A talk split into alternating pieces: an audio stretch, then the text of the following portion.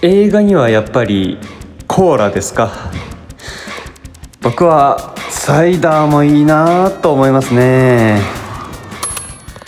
はい始まりました。隣のたわごとの中村でございます。ということで本日も始まりましたがえー、何ですかね。前回、えー、中曽根さんが梅雨に見て心がスカッとする夏ぽい映画って。いやいやいや。また映画界ということでね。もうスカッとするのはもうなサマーウォーズ見てもスカッと当然するんですけどね。うん。まあでもオーダーというか統合というかあったので話お話ししていきたいなとは思うんですけども。えー、うん。スカッとスカッとするのかな？スカッとするかいやスカッともする、まあ、スカッとよりもうーんなんだろうな。なんというか心がたまるというかっていうかあのこれ僕思ったんですけど夏の映画って何でしょう。ノスタルジックな映画とかが多いかったりとかあと恋愛ものが多いというかなんかこのひと夏のワンタイムサマーの思い出がこうぐっと凝縮されてるような作品が、えー、多いななんて思うんですけども。そうですね。まあ確かにうーんそう今日紹介したいなって思ってる映画がですね。まあそうだな。それぞれのキャラクターの個性が生かされていてうまい座布団1枚って言いたくなるような部分はあるのでそういう意味ではスカッとするかもしれませんね。その名もサイダーのように言葉が湧き上がる。という作品なんですけどもえー、そうですね。言葉が湧き上がるってんでなんかちょっと硬い作品なのかななんて思うかもしれないんですけどまあそんなことはなくてですねまあ題名の終わりにもう開始5分とかにはかなりアクティブなカメラワークでこう引き込まれてあこれからどうなるのかなっていうこう想像させられるような感じの作品になっております。でですね、えー、この作品なんですけどもアニメ音楽レーベルのフライングドッグ設立10周年の作品になっております僕ちょっと勉強不足で全然知らなかったんですけどアニメ音楽レーベルっていうのがあるんだなっていうことに全然あのー、聞いたことなくて知らなくて。へえと思って。でですねそのやっぱり音にこだわってるんですよね。かなり。もう何でしょう。音のあのー、うん分かりやすく言うと、まあ、もうイヤホン必須なんですけどこう音が左右中央あの、頭の中に響く音がこうちゃんと方向がに分かれてる、うん、なんて言ったらいいんだ？えっとまあ例えばこう中央でギターが鳴ってて左でベースが鳴ってて右でギターが鳴ってるみたいな感じでこうこれ何でしょう？専門用語忘れちゃったんですけど、まあ、そういう感じで何でしょう立体的音が立体的でかつすごい粒立ってるというか音がこれもイヤホンの性能とかじゃないと思うんですよね。すごい引き込まれる音楽によってもすごい引き込まれるような作品になっております。はい。でですね、えー、この物語なんですけど、えー、主人公がコミュニケーションが苦手な男の子なんですよね。でヒロインヒロインがいるんですけども。前歯がコンプレックスな女の子なんですけどもね。もうこの2人のひと夏の思い出作品になっております。ひと夏の思い出作品。まあやっぱ恋愛だと。恋愛恋愛なのかな？どうなのかな？っていうところなんですけども。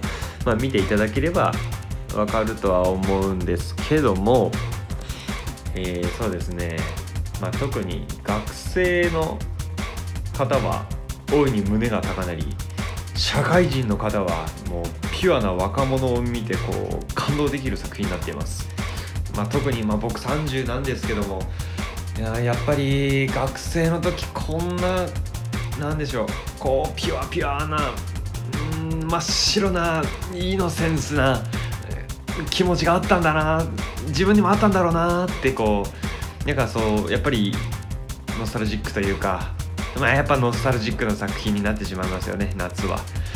うんもうすごい懐かしさも感じられてうんすごい心が洗われる作品ですね。ああもうそうですね。うんスカッとするそう心が洗われるという意味でスカッとするっていうのは合ってるかもしれないですね。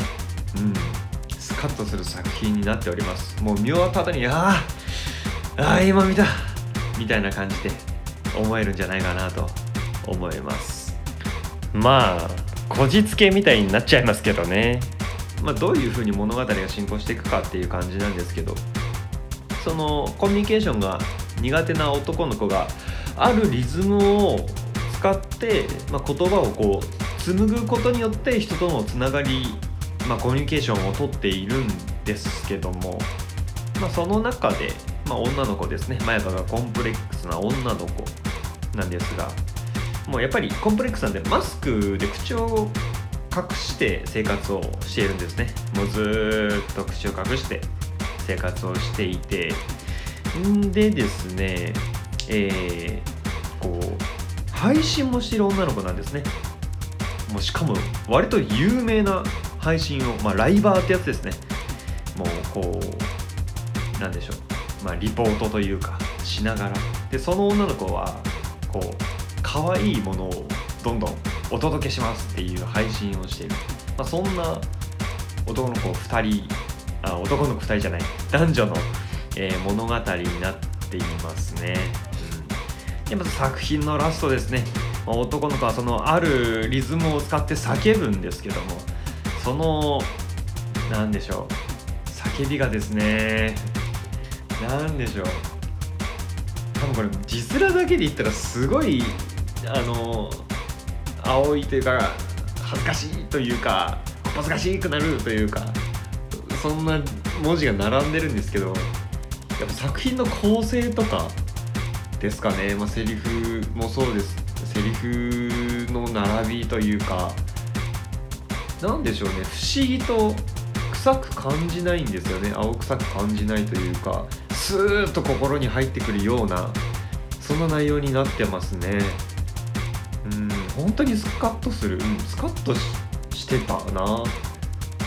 スカッとするしほっこりもするしっていう作品になってます。うんそうなんですよ。あちなみにあのさっきから言ってるあるリズムっていうのがですね俳句なんですね。隣のたわごとえー、ということでね今日もお送りしてきました「隣のたわごと中村会」ということでね、えー、皆さんも、まあ、夏前に梅雨にじめっとしてるこのねえー、まあ今日が6月18日違うか。17日ですね。東京30度行ったらしいですね。行ったらしくてまあジメジメしてたんですけども。かといってあそう。天気も良かったわけではないっていうね。もう本当にめちゃくちゃジメジメしてて過ごしづらかったんですけども、えー、サイダーのように言葉が湧き上がる。ぜひ皆さん、えー、今ですねネットフリックスでのみ配信中でございます。ネットフリックスでのみ配信中で、えー、DVD もあのー、出てるみたいなのでぜひ1時間半もない1時間半ぐらい1時間27分とかそういう作品で、まあ、割と見やすい長さでもあるのでぜひあの DVD DVD の方がいいかもな。まあ理由は作品を見てその理由を探してみてくださいということで。うん。そうだな。結構やっぱり夏って僕アニメ映画見がちなんですよね。なんかこう実写よりも。ということで中曽根くん最近ハマったアニメについて語ってくれい。はいということで本日お相手いたしましたのは中村でございました、えーサイダーのように言葉が湧き上がるという作品の中で俳句が使われているということで僕もここで一句。配信を夜な夜な思うてついりぐもり。配信を夜な夜な思うて梅雨入り曇り。お互いよろしいようで。